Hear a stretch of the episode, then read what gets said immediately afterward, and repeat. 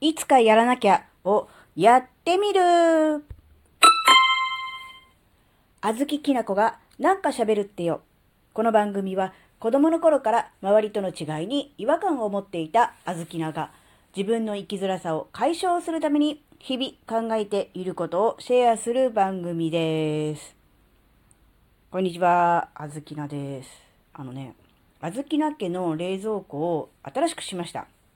えっ、ー、とね、だいぶ前から、あの、冷えるんですね。冷え、冷えないわけではないんだけど、なんか冷凍庫の引き出しの下に、どっからかともなく水が漏れてるのかな？なんかこう、薄く氷が張って、え引き出しを開けるためにガラガラガッシャーンって言いながら下から氷が出てくるっていう、あの製氷機の、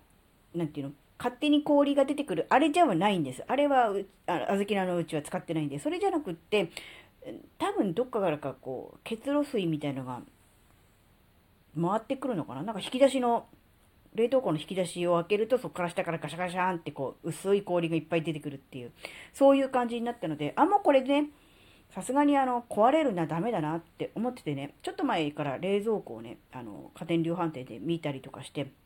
えー、これがいいんじゃない？とか、これがいいかな？とかっていろいろ言いながら探してて、で、えー、たまたまなんですけど、えー、すごくね、あの値段が安くなってたんですね。欲しいなと思って、いいなと思ってたのが。なので、じゃあこのタイミングで、え買おうかな。ね、電気代も、うん、高くなったしねっていう感じで。で、ちなみに、あずきなの、その、今まで使ってたその壊れちゃった、うん、っていう冷蔵庫は、え20年前です。え買ったのが2003年なので、ちょうど20年前です。20年間、一度も休まずに、えー、頑張って、あずきなのね、えー、家の、うん、食料品をね、冷やしてくれていた冷蔵庫なんですが、ここに来てもう限界ということなので、新しくしました。で、やっぱりね、冷蔵庫をね、まあ、20年もね、使ってますと、あのー、賞味期限切れの謎の、なんだろう、元食品みたいな、なんだかよくわからないものがいっぱい出てくるわけですね。でもちろんあの冷蔵庫管理してるのは主に小豆菜なのでえどこに何があるのかっていうのも当然分かってるわけです。でこれも賞味期限切れてて食べれないよねっていうのはもちろん分かってるわけですがやっぱりあの瓶詰めですね。瓶詰めってそのまま捨てられないじゃないですか。中身出して瓶きれいに洗って乾かしてで瓶の回収に出さなきゃならないのでえめんどくさいですよね。なので例えば、うん、なんだちょっとした野菜くずとかうん、箱に入ってるものであれば、賞味期限がね、えまあ、半年も過ぎていれば、もうさすがにもうこれ食べれないなと思って、ポイって捨てられるんですけど、瓶詰めのものはなかなか勇気がいらん。で、やっぱりね、瓶に入ってるからね、あの、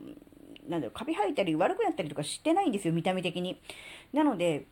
よっぽどあの、入るスペースがなくて、これさえなければここにこんなにいろいろ貼るのにってなれば別なんでしょうが、そうでもなければ結構ね、あの、毎回毎回冷蔵庫開けるために、あ、ここに賞味期限だいぶ過ぎた瓶詰めあるなって思いながら、チラ見しながらも、まあ、放置していたわけですね。まあ、そのうち捨てればいい。別に今じゃなくてもいいや。別に困ってないし。っていう感じで、まあ、先送りしてたわけですが、やっぱりこう冷蔵庫を新しく買い替えるとなると、ね、やっぱりこう中身全部一旦出して、ですね、運び出してもらわないといけないので、中身を出さなきゃいけないってなると、当然ね、今、使ってる食材とかはもちろんね、えー、保冷剤とか入れて、えー、発泡スチロールのね、あの、箱とかに入れて、こう、保管をするわけですが、そうじゃないものは、やっぱりもう捨てるってなるじゃないですか。で、今回ね、新しく冷蔵庫を買って、えー、新しくそっちの方に、うん、変えるってなった段階で、もうあの今が 年貢の納め時だじゃないですけど、もうこのタイミングしかないなって思ったので、もうとりあえずあの、瓶詰めをね、かき集めまして、冷蔵庫の中のね。賞味期限見て、あ、これはまだ大丈夫。あ、もう無理無理。あ、これ何年前だ？みたいなのがね、いっぱい出てきたので、それを全部処分して、えー、瓶とかも洗って乾かして、え、したわけですが、えー、かなりの量の瓶が出てきましたね。で、でかなりの量の瓶が出てきて、賞味期限内でまだ食べれる、食べる予定のある、使う予定のあるものは2、3個しかなくて、やっぱり残りね、10個以上、もっとかなはもう賞味期限切れててもうダメなので全部処分という感じになってしまいました、うん、非常にもったいない普段あの小豆のあんまりあのなんだろうななんだろう残飯って今言わないんですかね。あの、の残り物は基本的に主婦であるあずきねがお昼に食べる担当なので、基本的にあの、おかず余っちゃって誰も食べる人いないから捨てるとかいうことはないんですけど、そうなだけに、ちょっと今回のその、えー、謎の瓶詰めね、賞味期限切れの放置してた瓶詰めのを大量に処分したことにより、ちょっとね、罪悪感がありました。これ、例えば、もっと早くに気づいていれば、その段階で食べれば食べれたのに、もうこんななったから、今とまってはもう無理だよなっていうのがね、大量に出てきたので、うん、それと同時に、だいぶ前から分かってたわけですよね。もうこれ賞味期限切れで食べれないっていうのが。だったらもうその段階でもう処分するべきだったなって思ったんですよね。こんな貯めてやる必要なかったなって。ねうん、処分する方も大変だし、今度瓶も出しに来るのも大変だしって思うと、何もまとめてやる必要なかったなっていうふうに思ってる時に、あの、ちょっと思ったのが、あのよく引っ越しをする人って、あのそのたんびにこう荷造りをして、えー荷物を全部家から出して引っ越しするわけですから、あの、物がどんどん減っていくよねっていう話を聞いたんですよ。で、逆に引っ越ししないで、それこそ先祖代、ずっとそこに家に住んでる人っていうのどんどん物が溢れていくよねっていう。いう話を聞いた時に、ああ、それに近いのかな。だって20年間冷蔵庫を買い替えてないわけですから、もちろんその、ずっと20年間、最初から最後まで20年間ずっとあったわけではないですよ。あの、ですが、やっぱりそういう変わらないそのままでいいっていうのが、なん安心感であると同時に、ちょっと自分の中で油断みたいなものになるのかなってちょっと思ったんですよ。うんで、その引っ越しを頻繁にする人は、その都度その都度、えー、今まで自分に必要だったけど、今、そしてこれから先に必要かなっていうのを、ちゃんと優先順位とか、あと物のそういう価値とかも考えて、これは手放そうって思ったり、これは大事にするから持っていこうって、こう、取捨選択するじゃないですか。そうすることによって、より、より自分にとって、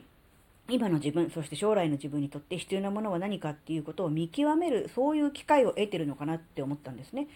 なので、えー、引っ越しもしない、で、冷蔵庫も買い替えのも20年に一度みたいな小豆菜は、自分で意識してそういう機会を設けないと、やっぱり自分が持っているものの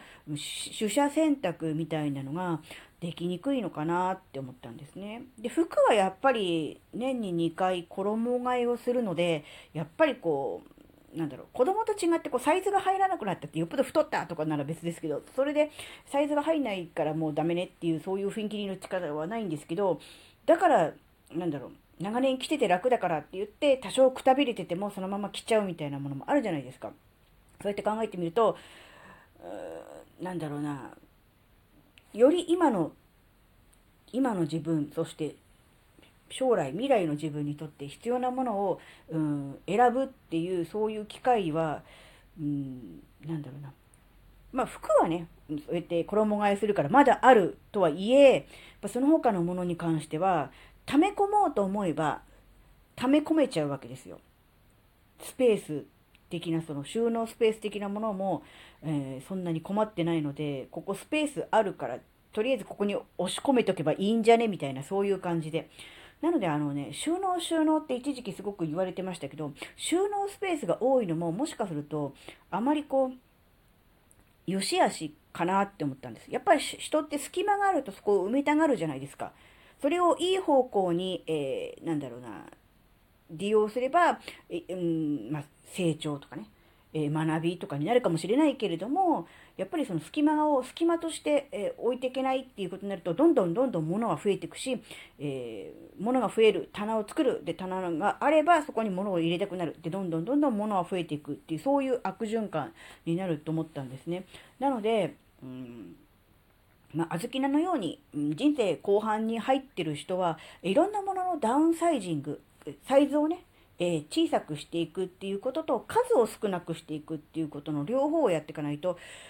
どんどんどんどん、えー、物は増えていくなっていうのね今回の冷蔵庫のね、あのー、新しくしたののねやつから思いました。なのでま